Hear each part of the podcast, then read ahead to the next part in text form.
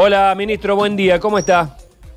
Muy bien, Sergio, aquí estamos en el Puente Centenario, cumpliendo las disposiciones que en ese sentido adoptó la autoridad sanitaria. Es imperioso que en Córdoba se atenúe el tránsito vehicular y de peatones en orden a las circunstancias que es de dominio público y el incremento de infectados que se han registrado en los últimos días.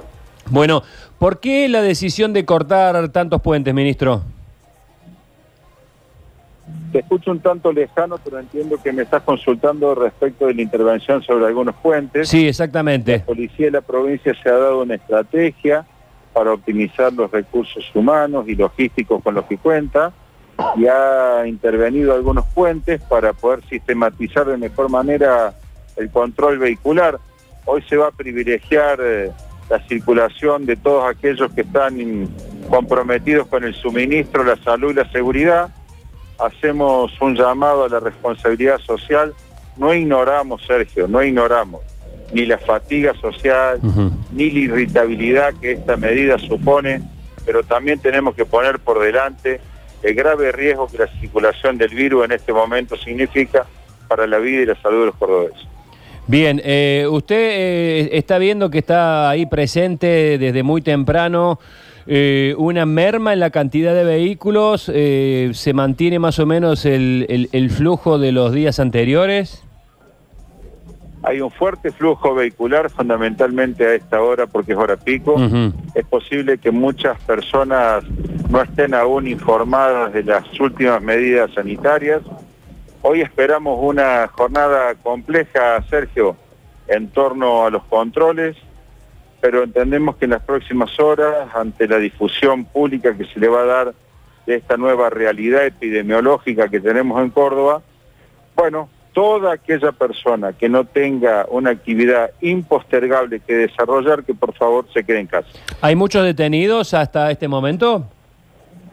No es ese el objetivo de hoy, Sergio. El objetivo de hoy es la disuasión fundamentalmente. Es que aquella persona que en el primer anillo, que está por fuera de la avenida de circunvalación, el segundo anillo de control que está en la propia circunvalación, luego un anillo en macrocentro y otro en el microcentro, actúen como factores disuasivos y que la gente que no tiene, insisto, una actividad impostergable, regrese a casa. Ministro, ¿cómo le va? Buen día. Luchi Bañez le saluda. Ministro, paro de colectivos, ¿cómo afecta, digamos, al movimiento de la ciudad y ustedes qué actitud toman, digamos, ante esto, ¿no? Porque ya vamos más de 36 días del paro de transporte interurbano y más de una semana del transporte urbano. ¿Esto facilita o complica? Que prácticamente yo no lo escucho Entiendo que usted se refiere a la incidencia de transporte público de pasajeros. Es una evaluación que no me corresponde a mí hacer en este momento porque eh, más allá que soy un ciudadano que por supuesto ve con, con mucha preocupación esa circunstancia, no tengo elementos ni me corresponde pronunciarme sobre el conflicto. Bien. Una pregunta con respecto a un efectivo de la fuerza. ¿Puede ser que eh, esté con coronavirus algún efectivo que estaba trabajando allí en la zona del Mercado Norte, ministro? Efectivamente, Luchi, como se ha informado oficialmente anoche, un personal policial de alrededor de 40 años que ostenta la jerarquía de sargento ha dado positivo por coronavirus está cumpliendo las medidas de aislamiento en su domicilio particular, asintomático. Desde aquí le hago llegar mi, más fervoroso y ferviente deseo de pronto restablecimiento y cuenta con todo el respaldo sanitario de las áreas correspondientes de la Policía de la Provincia de Córdoba. Ministro, eh, ¿Qué se ha tomado en cuanto a decisión para las ciudades satélites a Córdoba Capital? Porque hoy temprano nos informaban algunos oyentes que querían venir desde Alta Gracia a Córdoba y no se lo permitían. Si no tiene alguna actividad para cumplir vinculada con el suministro, la seguridad o la salud, no va a poder ingresar a Córdoba, Sergio. Deberá retornar a su domicilio.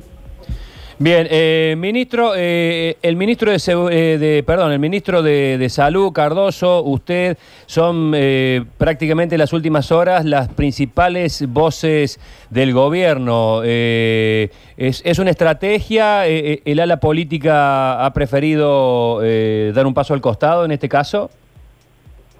Bueno, somos dos áreas que están íntimamente vinculadas para mitigar los efectos de la pandemia ambos formamos parte del gabinete del gobernador y como todo el equipo de gobierno está trabajando ahora con horario completo en esta materia. Sergio, circunstancialmente hemos sido el doctor Cardoso y yo quienes nos hemos pronunciado pero el resto de los ministros lo hacen permanentemente. Una pregunta concreta que hacen los oyentes que hoy están eh, prendidos fuegos, imaginará usted que están prendidos a la radio desde muy temprano. Eh, los locales que tenemos autorizada la venta online con entrega de delivery, ¿la fase 3 la autoriza? En principio esa actividad en este momento está desactivada. Desactivada. Ministro, ayer vi muchas caras de preocupación en este grupo que está trabajando a full, digamos, porque están todo el día reunidos, recibiendo información, pero ayer particularmente vi esa, esa cara, ese rostro, ¿no? En quienes preocupación, decepción. ¿Es así? No, hay mucho interés y mucha convicción en el trabajo, pero por supuesto eh, han ocurrido hechos epidemiológicos que ameritan una situación de alerta especial. Pero lo vamos a conjurar y vamos a salir adelante de esta situación. No tenemos la menor duda que vamos a salir adelante de esta situación.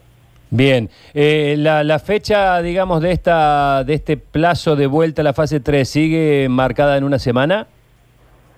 Efectivamente, y luego será el COE quien tomará decisión. Usted sabe que el presidente de la República estableció el 24 de mayo como un corte en esta, en esta fase. Bueno, vamos a seguir con la atención también las decisiones que se toman en el orden nacional. Ministro Mosquera, como siempre, gracias por su atención. Que tenga buen día. Un abrazo, un abrazo. Hasta luego.